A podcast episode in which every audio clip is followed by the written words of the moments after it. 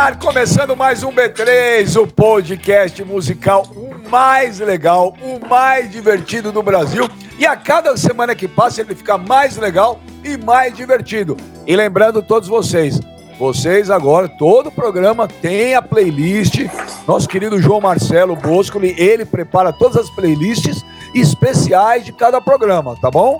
É, acabou o programa, no dia seguinte entrou no ar, você acompanha tudo que a galera fala aqui e também nos sigam ali no Instagram. Nosso Instagram tá muito legal, é o arroba B3Música. Olha, quando o André Barcinski e o João Marcelo Bosco postam histórias, o negócio bomba, a galera adora. Então, sigam lá, B3 Música. Bom dia, boa tarde, boa noite, boa madrugada, meu querido André Barcinski, o homem que estudou com Flipper na mesma sala de aula. Tudo bom, Bar? Tudo ótimo, Benja. Pô, tô muito feliz aí com a repercussão do, do, do, B3, todo mundo comentando pra caramba, mandando sugestões muito boas, né? É, achei demais, assim, outro dia um cara comentou lá sobre uma, uma foto que eu postei no Twitter de uma galera chorando na volta da Disneylandia, ele fez um comentário muito bacana sobre você, eu adorei, até te mandei, você gostou muito, inclusive, né? Boa, boa tarde, João, tudo bom? boa tarde. Não, boa tarde, João é o cacete. boa tarde, João é o cacete.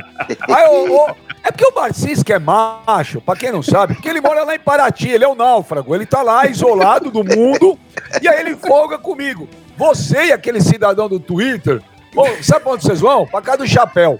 Bom dia, boa tarde, boa noite, boa madrugada, J. Marcelo. Ô, João, cada história que você posta lá no Instagram, a galera pira, viu, João? Pô, obrigado, cara. Faço com muito carinho e tô muito feliz também. Cara, as pessoas é, me encantam, assim, porque é muito, muito carinho com música, né? É legal, você não conhece pessoalmente, mas você vê uma paixão que nos liga, né? E muito, muito sortimento, né? As pessoas é, gostam de, de vários segmentos da música e tal.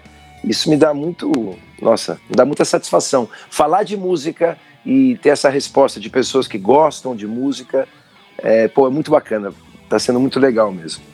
É muito legal, muito legal mesmo.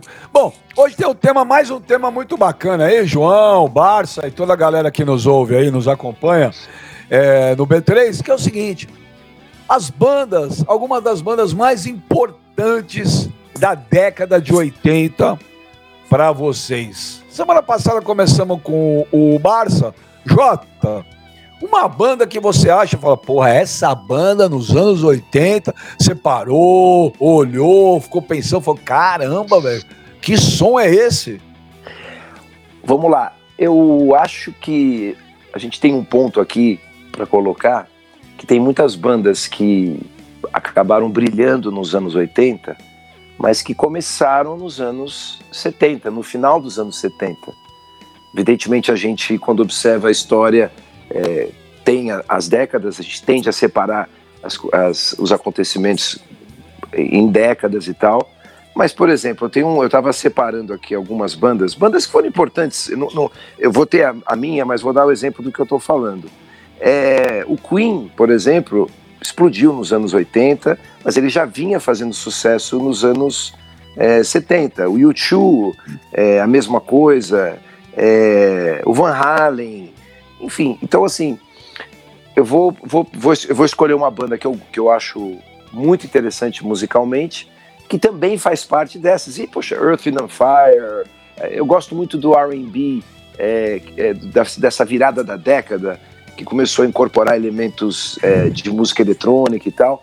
Mas só fazendo essa ressalva, porque Rush, né, um monte de bandas é, que tiveram muita presença nos anos 80 não começaram necessariamente na década de 80, já tinham lançado coisas antes. E dessas bandas, uma que, eu, que me marcou muito foi o Police, é, como banda. Eles começaram nos, anos, né, começaram nos anos 70, né? Eles lançaram cinco álbuns, mas desses cinco álbuns, três deles foram lançados é, na, na, na década de 80. Eu gosto por várias razões. Individualmente, acho os músicos muito interessantes. O Stuart Copeland é um dos bateristas mais copiados aí dos anos 80, desde o jeito de montar a bateria, é, o, os, os elementos da bateria deles, os rotontons, aquela caixa aguda, é, o, o, os tontons colocados de maneira mais na horizontal, assim, é, o rude, né, aquele prato de condução do lado direito que ele mandava a brasa na, na campana, aí o jeito de tocar, a maneira que ele incorporou a música ali da América Central, o reggae, o sky e outras coisas, o timbre da bateria, Stuart Copeland, muita personalidade. Andy Summers, um super guitarrista, né? Um cara que, inclusive, depois passou a ter um projeto longo com o Roberto Menescal. E é um cara que tinha um jeito de, de, de, de tocar guitarra, de abrir os acordes e de usar os efeitos da guitarra, né? Os delays. É, Every Breath You Take é um, é um marco nisso. Ele dá nota. Só que aí ele liga o delay. E aí ele vai trabalhando com esses arpejos, uma coisa que fica meio. É, fica uma coisa meio viajandona, assim, fica uma, um, um clima, uma atmosfera bacana e também é, tem a sua, a sua condução ali básica, rascante quando precisa, do tchê, tchê, tchê, tchê, do ska. E, e, o Sting eu acho um compositor, independentemente dele depois na carreira solo, em alguns momentos ter ganho é, um carimbo de chatonildo por outras questões, mas quando você vê as músicas dele, é, do ponto de vista harmônico, melódico e as letras, eu acho muito, muito inventivo, né? Dá pra, tem músicas do Sting que você consegue dar uma aula de harmonia, né? Dos, os modos, os, os encadeamentos harmônicos e tudo muito simples, né? E como e baixista... se cercou, se cercou é. de um monte de gente boa, né, João? Um cara esperto pra caramba, né? Toca com Marsalis, com, né? Tipo... Sim, sim, sim. E toca bem baixo, né? Sim. Aquele. Paris, né? Aquele disco em Paris. Que é, não, ele, é. Aquela versão do Bring on the Night, é. meu Deus do céu. O solo do Kearney Kirkland, que era o pianista do Marsalis, né? O solo O Maraquim na batera, não é, João? É, o Marraquim. Aí tem, poxa, tem... É, enfim, esses elementos todos aí que, que ele conseguiu reunir do, do, do jazz, essa mistura. O cheque dele tem fundo. Agora, ele como baixista, ele é muito inventivo. Se você olhar a Material World, né?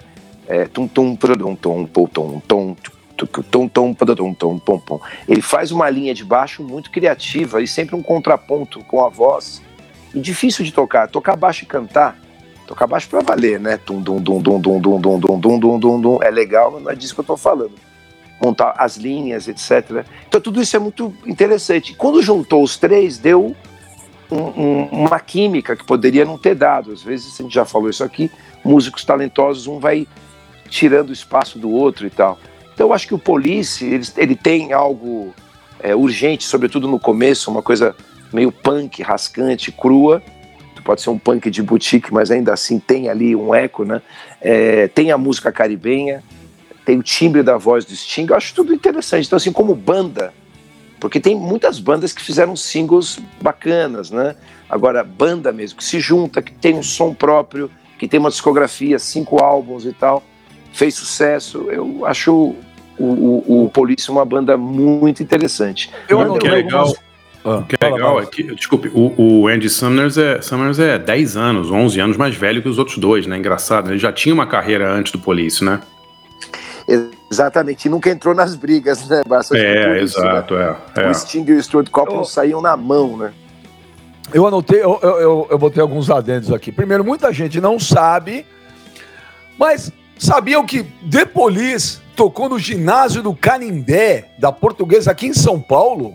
Eu vi eles no Rio, daquela primeira é. turnê no Maracanãzinho. Eu não sei se vazio, foi no Canindé. Né? É, vazio. Police, é. o Police é. tocou no Canindé vazio aqui em São Paulo. Eu vi, Jota, é, eu não consegui ver o Police ao vivo. Eu vi um show do Sting e vi dois shows na inauguração do antigo Projeto SP aqui em São Paulo, no velho e no novo. É, é, o Stanley Clark, o baixista, veio com Andy Summers e Stuart Copeland na batera.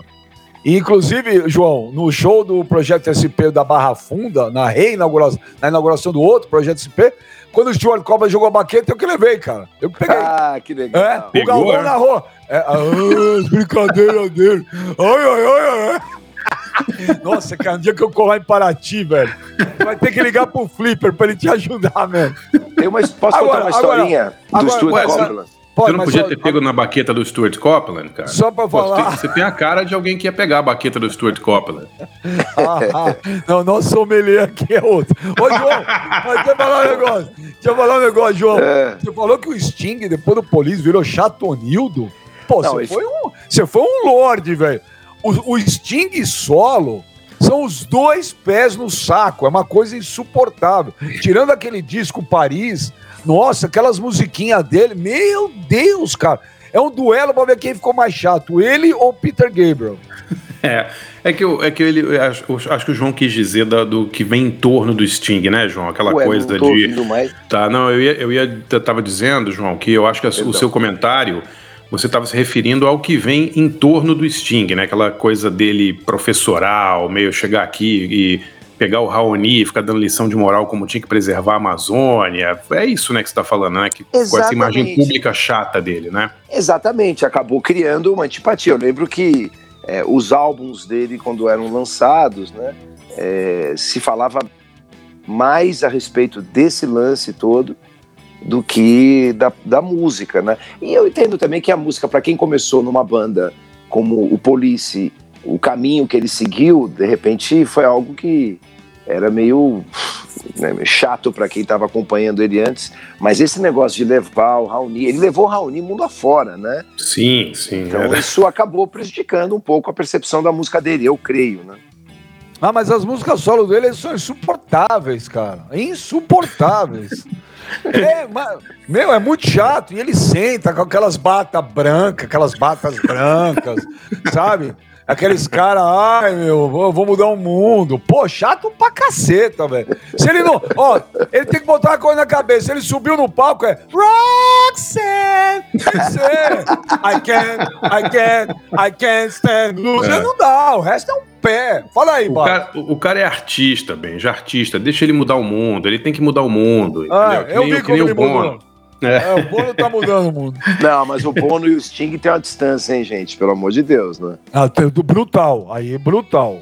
Pelo brutal. amor de Deus, né? Não dá Se tivesse sair, o Bruce, né? Bruce não, se tivesse o, o, o, o, Bono e o Sting no penhasco, quem você salva, João? Porra, o Sting, moleza, né? Nossa. O Sting, o Sting. Eu ainda dou uma pisadinha naquele dedo mindinho do Bono.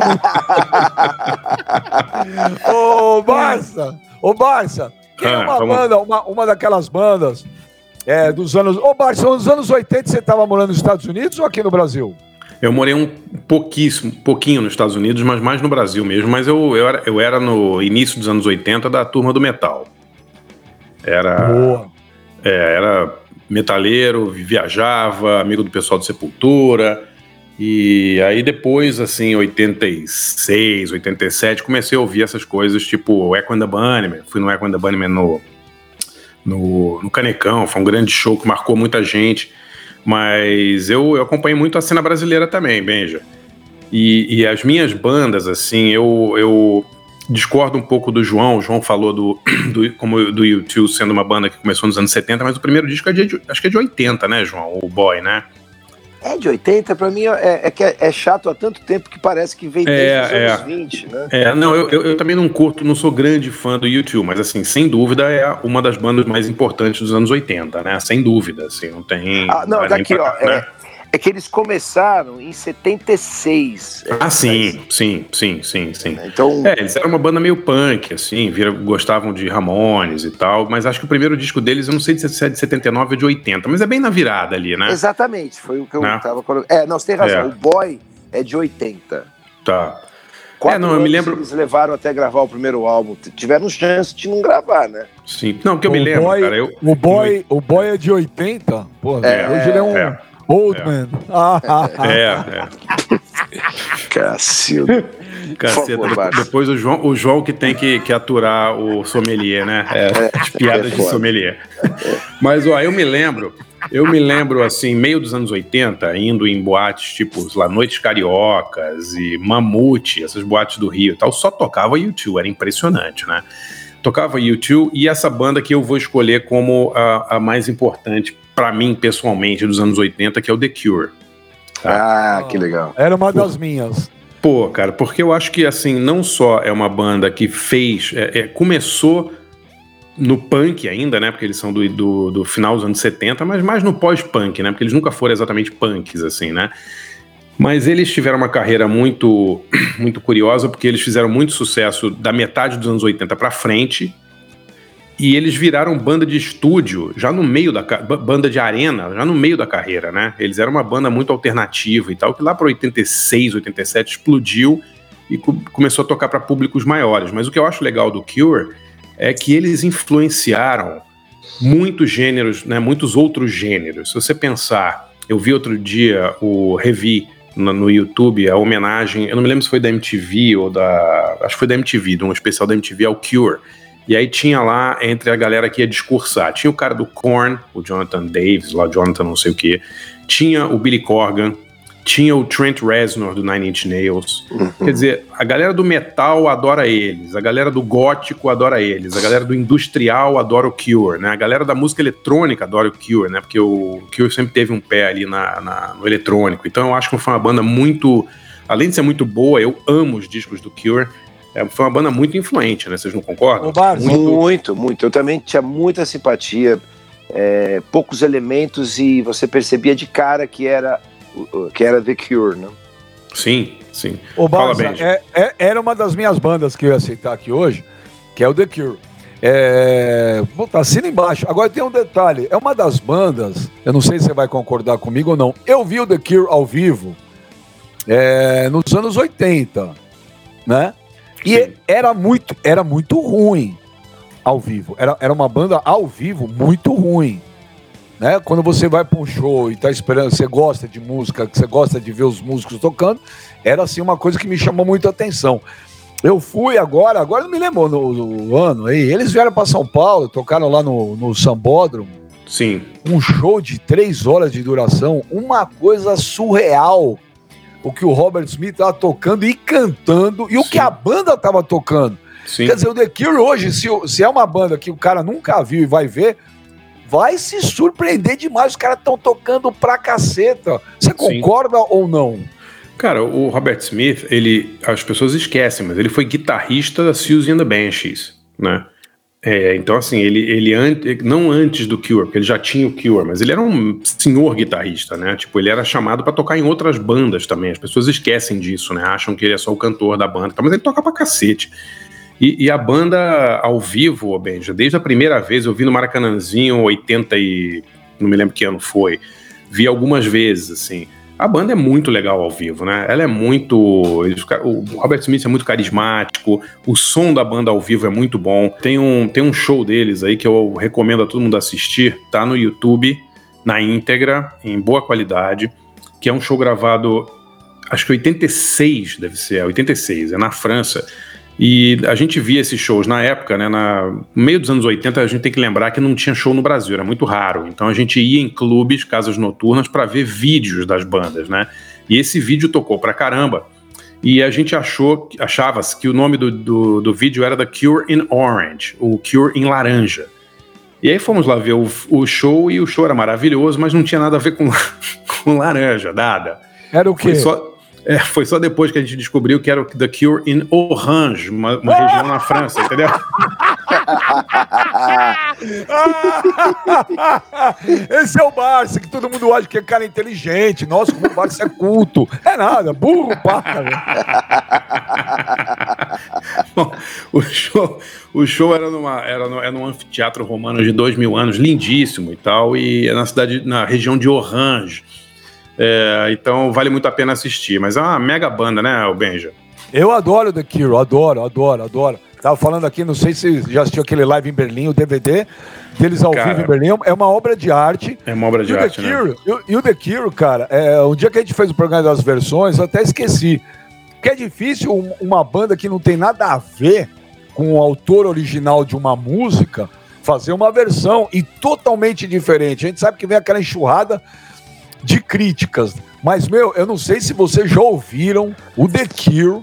Tem uma versão de Purple Haze do Jimi Hendrix. Já, já vi. Que é uma coisa é. espetacular. Já vi. espetacular. Concorda, Bart? Ela Sim. tem uma batida pesada e eletrônica. É maravilhoso. É de um disco, é de um disco em homenagem ao Hendrix, em que pessoas, Sim. bandas reinterpretam o Hendrix. Nesse disco tem uma versão do PM Dawn para You Got Me Floating maravilhosa também. Esse disco é muito legal. Vou até procurar aqui ver o, ver o nome dele, mas a versão do, do Cure para Purple Haze é muito bacana. Cara, é demais. Se você ouve com fone, cara, nossa, meu, teu cerebelo chacoalha. Vale a pena.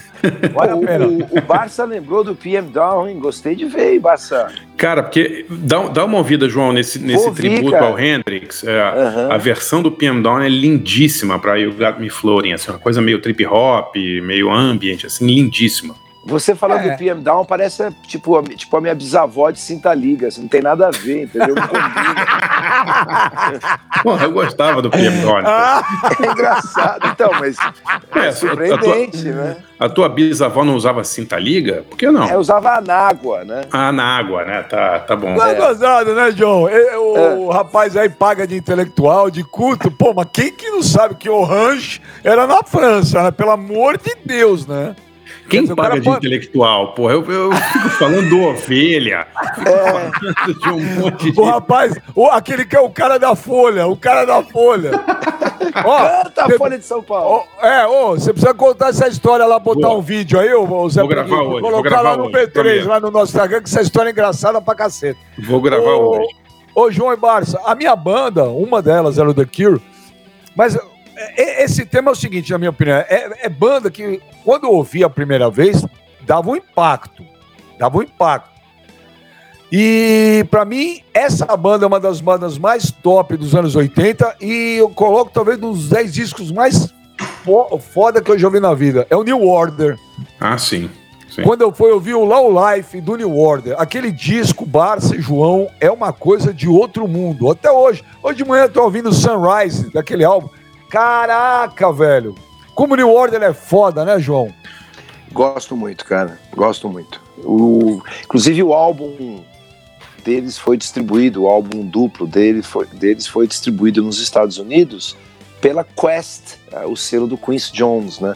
O que me fez à época ter mais simpatia ainda pelo New Order. Gosto muito, acho muito interessante. E o New Order Agora... tem, um, tem um caso legal, né, Benja e João, que assim, é, nasceu de uma outra grande banda, é. que foi Joy o Joy Division. Division né? Quer dizer, não, o New Order não é assim um sub-Joy Division, é outra banda, né? Com os mesmos é. integrantes, menos um, né?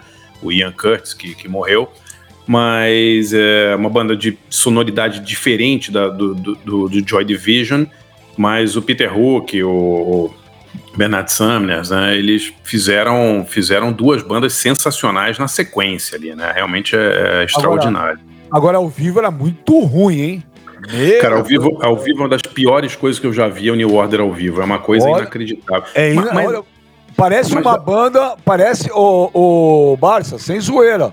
Parece uma banda daqueles garotos que estão começando a tocar, equipamento sim, é ruim. ruim. É. Cara, é horroroso. Horroroso. É, mas, sabe, mas, mas tem uma razão, né, cara? O cara que era o carismático, que era o líder, que era o cara, o frontman e tal, se matou, né?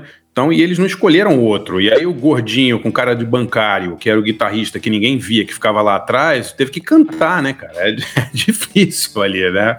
É difícil. ali, o, o, mais carismático ali era o Peter Hook, que não sabe cantar. Então botaram é. lá o, o Bernard Sumner com aquela cara de balconista para ele ser o vocalista da banda, né? Então. Pois não, você, ele. Você lembra o, o Barça? Você lembra quando ele fez um, um, participou de um experimento com o Prozac? Ele ficou tomando Prozac durante é, é, algumas semanas fazendo Não sabia música. dessa. Não sabia é, dessa. Ele é verdade ou está tirando sarro? Não, é não tô. Não, é verdade. Ele participou de uma experiência com o Prozac. Ele ficava tomando o Prozac e fazendo música sob o efeito do Prozac, né? E, enfim, foi uma coisa que foi divulgada à época pela imprensa. Agora, é ao vivo realmente é desnecessário. Eles podiam ter virado uma banda de estúdio, né? Até porque é. o tipo de música que eles propõem, exato, né, cara? Exato. Ou então faz exato. tudo dublado ao vivo, leva um. Dá um play lá nas máquinas e fica rebolando e mas, tudo certo, né? É, mas, é. Mas, mas eu vou dizer, dificilmente você pega um disco ruim do New Order. Meu, no estúdio, Não. os caras eram monstros e o Low Sim. Life, para mim, é uma obra de arte. Sim. Descasso. Não, o, realmente o New Order, até os últimos discos, os mais recentes, tem músicas maravilhosas, né? Eles, realmente é, compreenderam ali fa como fazer aquela junção do pós-punk, do rock com a música eletrônica, né? Acho que foi a primeira banda que realmente levou isso adiante. Os anos 80 foi muito mais do rock inglês do que, do, do que o rock americano, né? Cara, mais ou Mas menos. Né? Se pensar que o R.E.M., né? R.E.M. É, americano, é, é, depende do que tipo de rock. Se for o rock mais indie e tal, eu, eu concordo com você, Gente, mas o... R.E.M., R.E.M., R.E.M. é mais ou menos igual eu ir na farmácia agora e tomar um Buscopan, cara. Falar, amigo, me dá um Buscopan ou uma, me dá uma Benzetacil. Tudo véi, bem. Véi, que banda chata, cara. Mas ah, a gente está falando, a gente tá falando de, de, bandas importantes, né? Muitas vezes as bandas importantes são chatas. A gente falou do Sting aqui, né? Do YouTube, que tem coisa muito chata e tal, mas são importantes, né? É, vocês... Fala, Só fala, um detalhe, do R.E.M., o Losing My Religion, eu vi Sim. um making of a respeito da música e, enfim, é, foi inspirada no Every Breath You Take. Ah, é? eu não sabia não. É, é mesmo? Dito, é, tem um documentário, tem uma série na, na, Netflix que esmiuça canções. Então tem a Alicia Keys, tem, enfim, o Ty Dolla Sign, e aí tem o R.E.M., fala da trajetória deles, especificamente do Losing My Religion. Legal. E ele, e ele o Stipe fala que foi, ele ouviu Every Breath You Take, chapou, e aí virou. E um clipe que foi um dos clipes mais é, celebrados dos anos 90, né? Sim, sem dúvida. Colocar Every Breath You Take na mesma frase de Losing My Religion é sacanagem. Só falei every que, que, que, every foi inspirado. É cara, é você colocar o Barcelona do Guardiola para jogar contra o Ibis, cara. Não tem, não tem cabimento. Agora, sabe outras duas bandas, o João e Barça, que me marcaram muito nos anos 80, apesar de elas não serem dos anos 80, elas serem do final. É, uma é o Divo. Ah, sem dúvida. É. Cara, o Divo é uma das coisas mais inteligentes que eu vi na música, é o Divo, cara. Sim. E sim. a outra era o B-52s, que para mim foi uma ah, coisa totalmente, totalmente inédita, nova. Era uma coisa, eu falei, meu, o que, que é isso? É Colorido, demais, demais. pra cima. O que, que vocês acham? Eu curto eu, as duas. Eu gosto muito das duas. O, o Divo, mas assim, o Divo comeu, começou bem antes ali, né? Tem um, é. tem um disco do Divo, que é o Hardcore Divo, dois volumes, que é de 74, que são as primeiras demos deles. Vale muito a pena ouvir, porque você pega músicas que depois se tornaram conhecidas, tipo Mongoloid, várias músicas famosas do Divo, até a versão de Satisfaction deles, nas versões demo. São bem mais experimentais, bem mais pesadas. Você já ouviu esse disco, Benji? Acho que você ia curtir, cara. Não, e você já ouviu o Sepultura é, tocando Mongoloid do Divo? Já, claro, claro, imagina. Eu acho que Mas o... Eu acho... Pode o, falar. O, o Divo, o Divo, o Barça, quando eu ouvi a primeira vez, é um som que te deixa meio, né? Você fala, caramba, você para pra. O que, que é isso? Porque o, os caras eram diferentes, né? Os clipes dos caras eram uma coisa diferente, a forma como eles estavam no palco e a própria música. Sim. A prova disso que o John Lennon, se eu não me engano, falou que era a banda que ele mais curtia, né? Ah, se eu não me engano, era o Divo. Não, o Neil Young, uma das bandas prediletas dele era o Divo. Tanto que ele, no, no, meio dos anos. No começo dos anos 80, ele teve uma, uma, uma, fase eletrônica da vida da carreira dele. A galera esquece, mas o Neil Young fez uns dois ou três álbuns por influência do Divo. Um é o Trans, outro é. Os discos eram tão ruins que eu nem lembro direito qual, qual, qual é o nome, mas ele, ele adorava Divo, né? E ele David Bowie, muita gente gostava do Divo, né? Quem ouviu o Divo eu, bastante era o Prince, viu? Ah, certeza. É mesmo? É, certeza. quando você escuta, quando você escuta o 1999, o álbum que tem é o 1999, tem, enfim, Little Red Corvette, tem uma música que chama Delirious, é muito em cima desse, desse dessa onda. É, inclusive, a, as plateias é, pretas americanas, negras, afrodescendentes americanas, é, criticavam um pouco o Prince porque ele tinha a presença dos timbres do, do, do, da chamada New Wave, né? Na época incorporado ao lance. Então, Delirious, Delirious, eu acho uma das, Pô, das melhores faixas do Prince, porque parece Elvis Presley. e, e, os timbres dos sintetizadores são completamente Divo. Ó, de novo, eu não tenho nenhuma tese aqui, mas só para é, amarrar com o que eu falei no começo. A gente está falando seguidamente aqui o Divo mais, mas de bandas que começaram no final dos anos 70 e embarcaram nos anos 80, né? Curiosa essa. Que pega, Sim, você pega... curte Divo, João? Eu gosta curto, de Divo? curto. Eu acho Satisfaction. Quando eu vi o clipe a primeira vez, eu chapei, cara. Achei muito inteligente a, a levada da bateria. É, aquela guitarra que as, com as cordas soltas.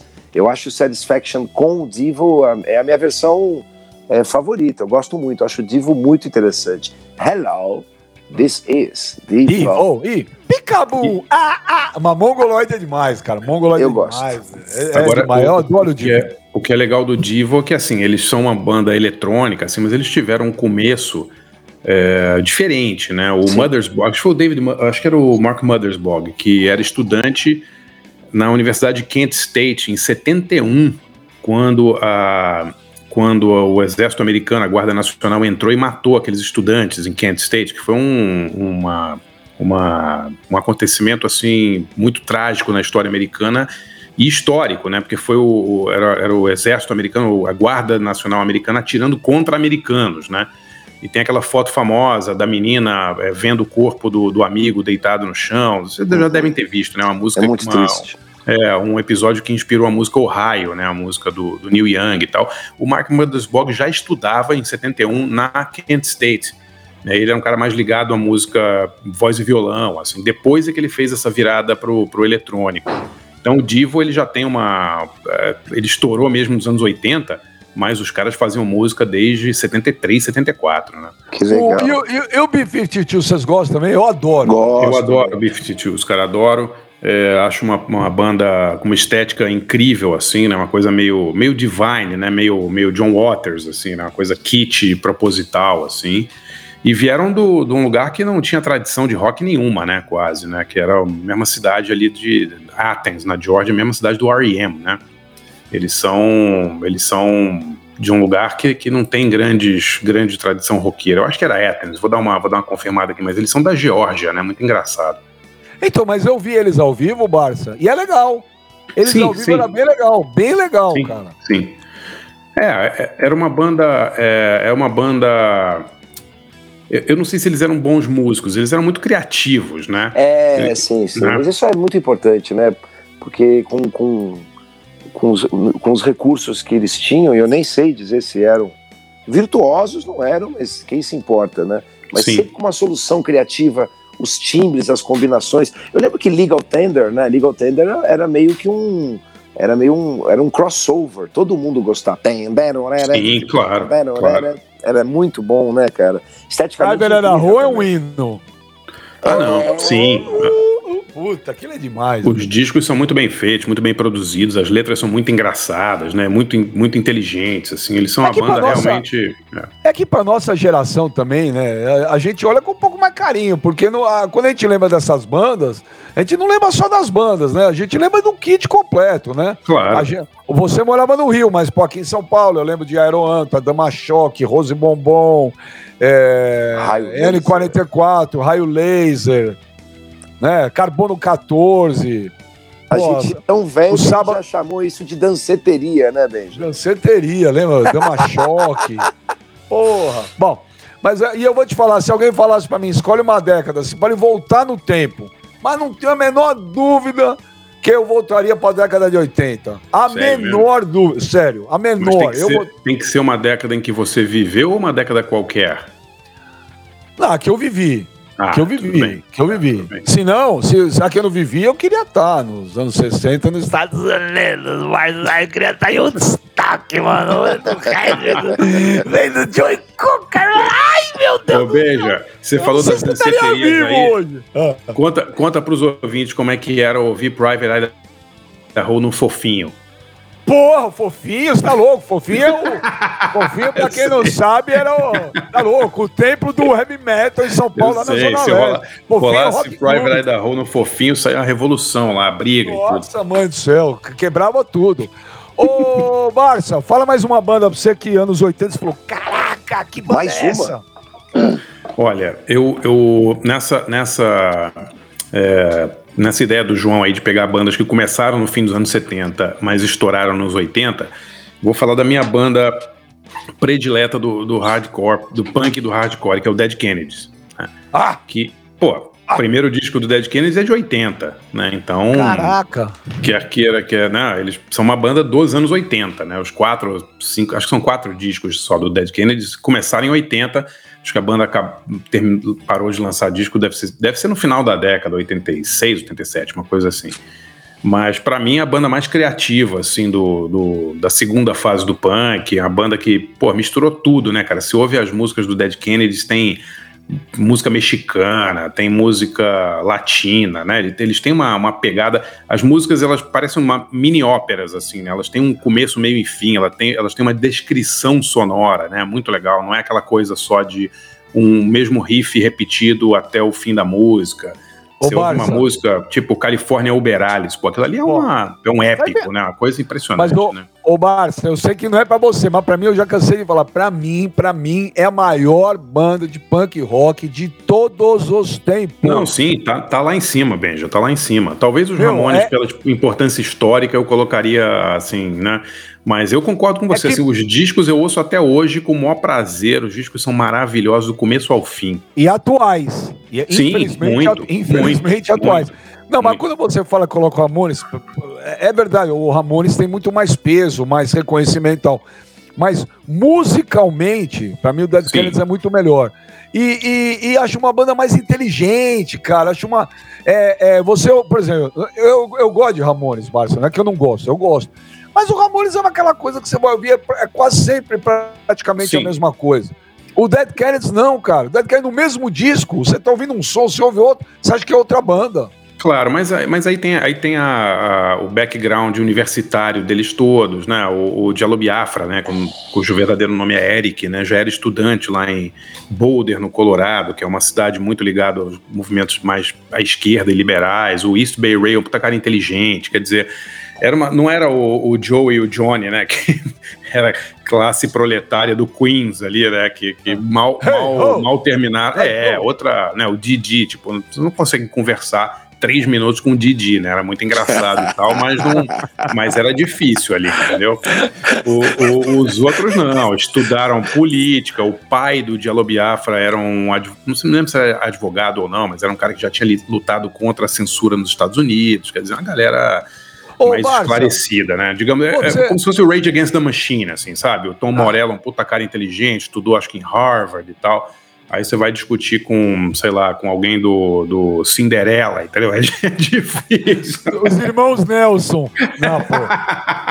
Na Rage Against the Machine também eu vou te falar, meu Deus do céu, que banda é aquela? Ao vivo, Sim, então, mas, uma das mas, coisas mais incríveis do é. planeta. Mas é parecido com o Dead Kennedys em termos de, de, de, background, assim, né? Os caras estudaram em boas escolas, né? São caras inteligentes, tem, falam sobre qualquer assunto, as músicas falam sobre né, as coisas que eles estudaram, que ô, eles conhecem. É muito legal. Ô, Barça, ô, Barça, é, é, é, não me xinga, tá? Não, imagina. Dá Nunca te xinguei. É, fora do ar, as pessoas não sabem quem é você. ô, Barça, dá pra colocar na mesma frase Bad Religion e Dead Kennedys? Cara, é tudo, é tudo ali punk do sul da Califórnia, né? Eu acho que eu acho que sim. Eu não sou grande fã do estilo musical do Bad Religion. Acho muito legal. É, acho a banda super legal, já entrevistei os caras. É, eu, eu acho assim, acho o som muito parecido. Assim, não é um som que eu acho os discos muito parecidos entre si e não é o tipo de som que me agrada mais. Mas sem dúvida, esse, esse punk todo aí do, é, de Los Angeles, do, do sul da Califórnia e tal, dos anos 80 é muito, muito legal, né? Essa galera que cresceu com aquela gravadora Epitaph, né? Seja Offspring ou Bad Religion, ou é, toda essa galera Rancid e tal, eu acho, eu acho que são bandas muito, muito boas. Mas eu, pessoalmente, acho o Dead Kennedys um degrau acima em termos de inventividade, de, de ecletismo. Os discos são muito clássicos, né? Os discos do, do Dead Kennedys. Fora que são muito engraçados, né? As letras são demais, assim. MTV, galera, lembra? MTV, é... puta que Cara, caralho. Era uma, oh. banda, era uma banda hardcore com senso de humor, né, Benja? É. Porque essa galera do hardcore que é só ativista e só, né, cantando sobre os direitos do não sei o que, dos gafanhotos verdes e tal. É bacana, mas, porra, tem uma hora que enche o saco, né?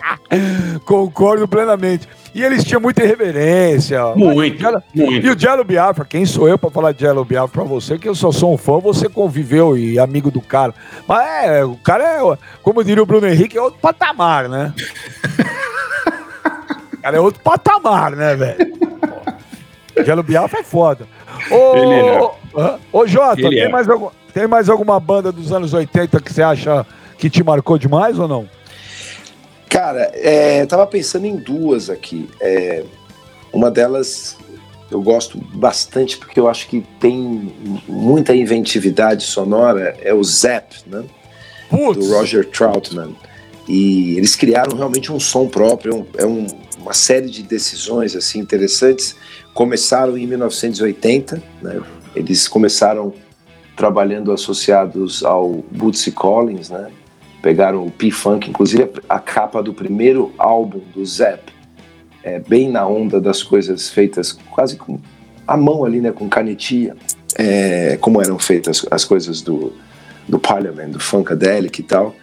E o Roger Troutman no lance do Talkbox, né, aquele instrumento que você pode acionar através de um sintetizador ou de uma, de uma guitarra, o som ao invés de, de ir para uma caixa de som vai para uma caixa blindada e dessa caixa vem uma, uma mangueira, algum um tubo de borracha que entra na boca e, e o, o, Roger ou Peter Frampton, o Steve Wonder mordem e articulam, né? Então, ao invés da corda vocal, a prega vocal ser a fonte da vibração, é o prega vocal.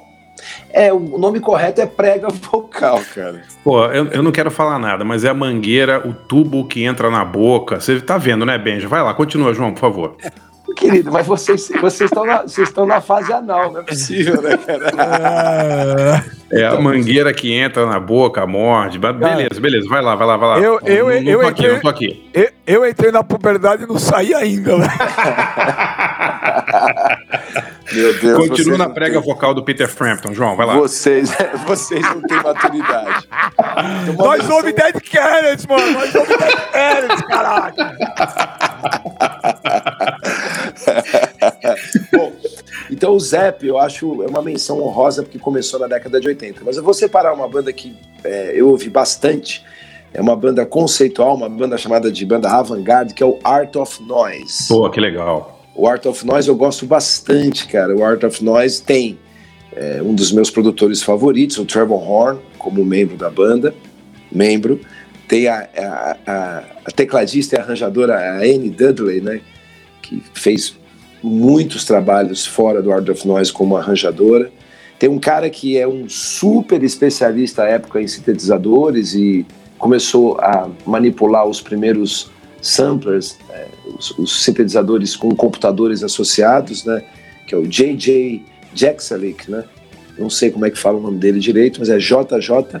Vocês que são o pessoal, vocês que são é, a turma da consoante aí, bem já J-E-C-Z-A. A turma da consoante é boa, velho. É lógico. Pode ver, cara. Você vê, não existe cara que tem mais consoante do que vogal no sobrenome que seja duro, que é atrás de condomínio. Quando o cara tem um monte de consoante do nome, bicho, você pode ver que o cara é rico, né? Rico. Eu chamo João, né? Pô, eu tô ferrado. Então eles, eles ficaram conhecidos do grande público com com dois singles. Teve o Kiss do Prince, que eles fizeram uma versão com o Tom Jones, e, e também o, o, tema do Peter Gunn. Eles ganharam um Grammy na década de 80, não sei se 86, 87, e é uma banda experimental. É, gosto muito das paisagens sonoras, é diferente, eu não gosto que não, não tem é, o formato clássico das, da, de música pop os timbres, os, os, efeitos, as decisões todas são completamente soltas, né? não tem uma preocupação com o tempo da música e tal. É, é, um, é uma banda bem interessante assim para ser ouvida. Não é, não é, não são canções, né?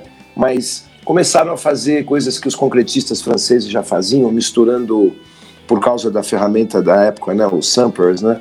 É, misturando é, motor de automóvel com é, sinal de navio, com piano.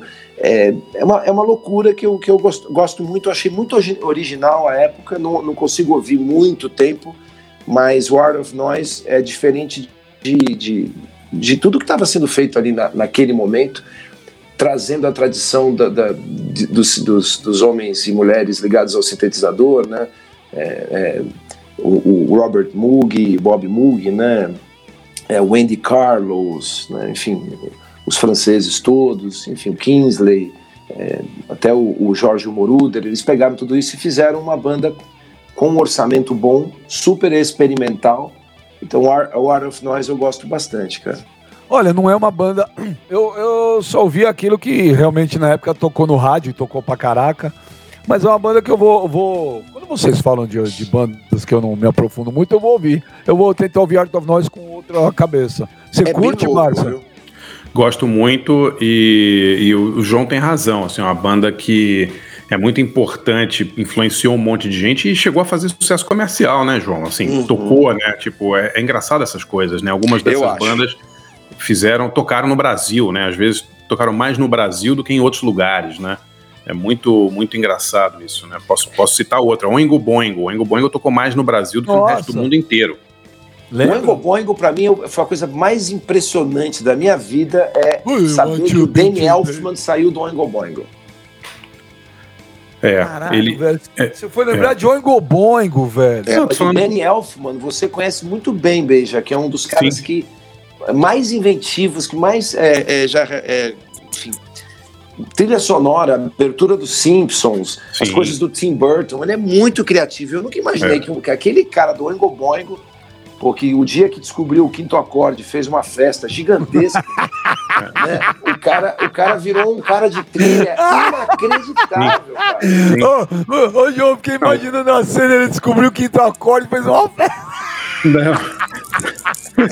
Ele, ele, eu, eu tenho uma história engraçada com o Danny Elfman, porque ele é compositor, ele é compositor de trilhas sonoras e de vários filmes de terror, né? Ele inclusive compôs quase todos também os filmes do Tim Burton, né? Exato né? Ele é um cara assim muito muito conhecido.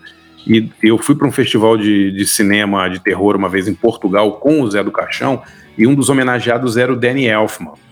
E, cara, ele era muito fã do Mojica. É impressionante, assim, de ver todos os filmes, de conhecer. Ele ficou, ficou a gente ficou meio junto, assim, uns 5, 6 dias. E o cara é muito engraçado, assim, as histórias sensacionais, assim, com. com...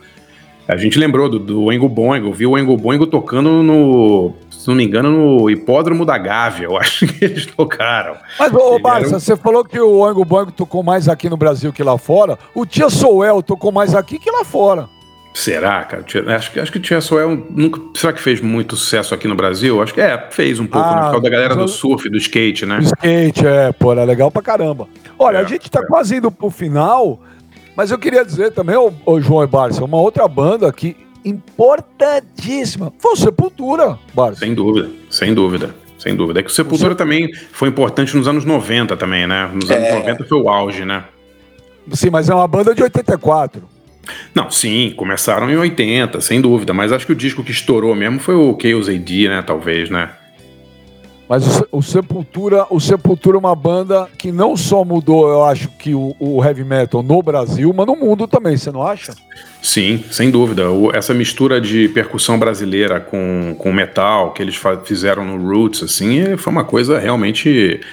Eu já vi gente tipo o Al Jurgensen do Ministry falar que ficou impressionado. Steve Albini, grande produtor, me disse pessoalmente que gostaria de ter produzido Sepultura por causa do Roots. Falou, pô, fiquei muito impressionado com esse disco. Então, uma galera muito, muito top, assim, de produção. O Steve Albini produziu o Inútero do Nirvana, né? É, uma galera muito top e ficou muito impressionada com o que o Sepultura fez. Era realmente uma coisa diferente, né? Não era aquela coisa quadrada do, do thrash metal, né? Do tradicional, assim. Realmente eles inovaram muito. E que ao vivo também era um impacto. Sim, muito, muito. Ô Benji, eu fiquei de contar aqui eh, uma história de uma banda dos anos 80 rapidinho. Posso contar? Ah, do, do Sisters of Mercy. É, a gente tá falando do Sisters of Mercy aqui e, e eu tive a sorte de trazer o Sisters of Mercy para o Brasil para uma turnê em 2005, não me lembro, uma coisa assim. E a gente fez é, São Paulo, né, no, no Via Funchal lotado, tinha 4.700 pessoas. E aí a banda é, exigiu tocar no Rio. Quer dizer, quando eles falaram assim, a gente quer tocar no Rio, eu falei, olha, não vai ninguém no Rio, porque o Rio não. Esse tipo de som, né? Tipo, né? que, que rola no Rio é Los Hermanos e tal, não rola muito gótico no Rio, né? tipo, eu falei. não tem muito eu, a ver com o clima e o ambiente. Nada. Aí eu falei, olha. É, todo o dinheiro que a gente ganhar em São Paulo, a gente vai perder no Rio. Aí o agente, não, mas o Andrew, que é o Andrew Eldridge, né, o vocalista, quer porque quer tocar no Rio.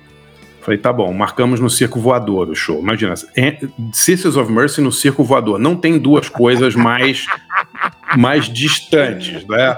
Era tipo, era tipo na Palm Death no Asa Branca, né? Era a mesma coisa, assim, né? Não tem nada a ver. A boca, olha assim. Mas não é? É, é, verdade, não tem nada a ver. Nada a ver. Nada a ver. Aí começou, aí em São Paulo o show, acho que foi numa quinta-feira, 4.700 ingressos vendidos. Ou seja, Fomos... sold out. Sold out, sold out, não cabia mais ninguém. É, Rio de Janeiro, Circo Voador, sábado, 62 ingressos vendidos para Sisters of Mercy.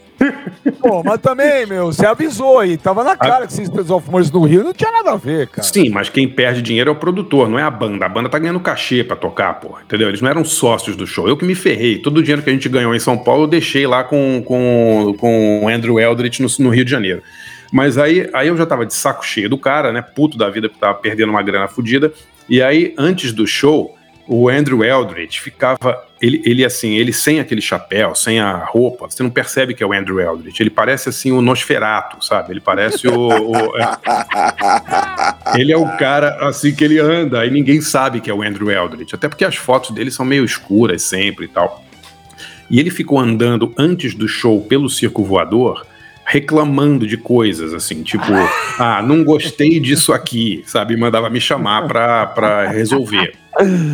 E aí ele chegou uma hora, ele virou para mim e falou assim: Eu não vou tocar aqui enquanto essa mulher não for retirada daqui. Eu falei: Que mulher? Aí ele me apontou, sabe quem era? Quem? A, a, a baiana que vendia carajé. Puta, que cara babaca, meu. Eu, sei. eu falei, mas Andrew, por quê? Não, não, não gostei do, do visual, não sei o que, eu quero que ela saia daqui. Eu falei, ô Andrew, é o seguinte, o circo voador tá aqui há 30 e sei lá quantos, 40 anos, lá quantos anos. Essa baiana, ela vem de Acarajé aqui há 38 anos, entendeu? Se eu tirar essa tia daqui, coitada, vai ter uma revolução, né? O pessoal vai quebrar tudo. Mas que cara chato, né, cara? O cara é insuportável, cara. Eu sei que a gente teve que falar com a tia, fingir que ela ia sair. Aí eu falei, tia, dá um tempinho ali, por favor, assim, só pra esse babaca é, acalmar e tal. Aí quando ele foi pro camarim, a, a, tia, claro, voltou e vendeu seus acarajés na, na paz ali. Porque o babaca oh, do Andrew Elliott que otário, queria tirar a baiana. Ele é muito otário, cara. Agora, quando eu vi ele tocando Gimme Shelter, que é legal pra caramba, eu já vou ouvir com nojo, com desdém. É, não, mas ele, mas ele, ele tava reclamando de tudo, assim, sabe? Ah, o som tá ruim, ou a temperatura do não sei o que não tá certa, não tá ideal, não sei o que. Isso para tocar para 60 pessoas com a gente perdendo dinheiro pra dar com pau, entendeu? Cara chato, né? Muito chato, muito chato. Mas o show é legal. Ô, ô Márcio, me deu um branco de, de, dessa linha de banda Echo and the Bunnymen, Sisters of Mercy. Eu vi uma. Quem cantava aquela Severina? Esqueci o nome. Mission. Mission. The Mission. The, The Mission. Mission eu vi. Eu vi no Via Funchal também. Sim, o Mission é uma banda excelente, que era, que era do, do, do Wayne Hussey, que era do, do Sisters of Mercy e saiu brigado com o Andrew Eldridge, né? Que não, que não. O Andrew Eldridge é tão escroto, é uma pessoa tão escrota que o Wayne Hussey, do Mission, que é brigado com ele morava no Brasil, não sei se está morando ainda. Foi visitar ele no camarim do Via Funchal e o Andrew Eldridge não recebeu o cara. Juro, juro, foi uma coisa assim muito humilhante, cara, sabe? Tipo, pô, eu queria falar com o Andrew aí. O Andrew falou: não, não, eu não vou falar com ninguém do camarim. Tipo, quem é você, né, cara? cara esses esses é. caras ficou maluco, né, meu? Tem um amigo meu que falou que no show da Macy Gray, cara, do camarim até o palco, você sabia que ninguém pode olhar para ela? O, o Prince é assim também. O, Os caras tinham que ficar olhando, virado pra parede. Não no pode olhar pra ela. O, o eu Prince é assim também. prova disso. Não quero uma prova disso. O que eu sei é que ele, ele não gosta de que homem fale com ele. Ele, ele sempre pede que só fale com ele mulher. Olha, no, eu, eu, eu, tava, eu estava na chegada do Prince ao, ao Rio de Janeiro para o Rock in Rio de 91. Ai, foi muito Deus. engraçado, porque ele saiu do avião, saiu da sala de embarque segurando uma almofada na cara para ninguém poder fotografá-lo. E saiu correndo como uma gazela pela, pela, pela sala de embarque, todas as fotos do Prince chegando no Brasil, no Rock in Rio, ele tá com uma almofada na cara, assim, tipo... Por isso, por isso que não é à toa que o Iron Maiden é a banda mais cultuada da história da música. Você vê a simplicidade, a humildade. Não tem essas coisas, não tem almofada, velho. Ô. Ô, João, Barça, alguém quer falar, se despedir? Alguém quer falar alguma coisinha? Programa Foi legal demais pra hoje, caraca hoje. Muito Pô, legal, demais, muito legal, demais. muito legal. E nós aprendemos, né, João, que o Robert Smith foi guitarrista da Six and the Bench. É, porque o, o, o Barça tava, né? O Barça falou, poxa, tem gente que esquece disso. Eu nunca esqueci porque eu nunca soube. Eu, também. soube hoje. Foi a primeira vez. Eu fiquei na dúvida de quem é a Seals and the Bench, quem, a Seals e quem é o Robert, porque eles são iguaizinhos, o cabelo. Cara, ele tocou, ele tocou naquele disco ao vivo da Suzy and the Benches, o quer, dizer, quer ver o nome? Eu vou lembrar. Ele tocou, no- tem um disco duplo ao vivo da Suzy and the Benches, o guitarrista é o é o Robert Smith, cara. E, e eles têm uma, Gatefolded sleeve.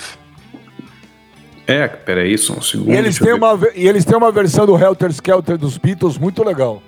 Ó, ele tocou, ele tocou na Suzy and the Benches de 82 a 84. É. Caramba. Apre- É, ele tocou dois anos na, na na aprendemos the isso Benches, hoje, então- João. É, Exatamente. verdade. Jota, Obrigado. um grande querido. abraço, Jota. Um abração, viu? Barça, Valeu, galera. Foi demais hoje, hein? Muito bom. Se você vê o Flipper aí, daqui a pouco manda um abração pra ele. Não sei se vocês vão almoçar hoje, bater um Não papo. toque nele, cara. Vou almoçar o Flipper aqui. Eu vou. My name is Flipper. Flipper. Eu vou, eu vou exercitar minha prega vocal aqui, tá? Valeu, galera. Nossa, que susto, velho. O sommelier aí já. O sommelier de Jeba já, já ficou maluco. Agora, sommelier de prega, né? É, já é um pouco melhor. Um abraço, valeu, João. Valeu, Valeu, galera. Valeu, Valeu. DJ. Hey, Mr. DJ. Valeu, galera. Semana que vem tem mais B3 aí. Valeu! Valeu.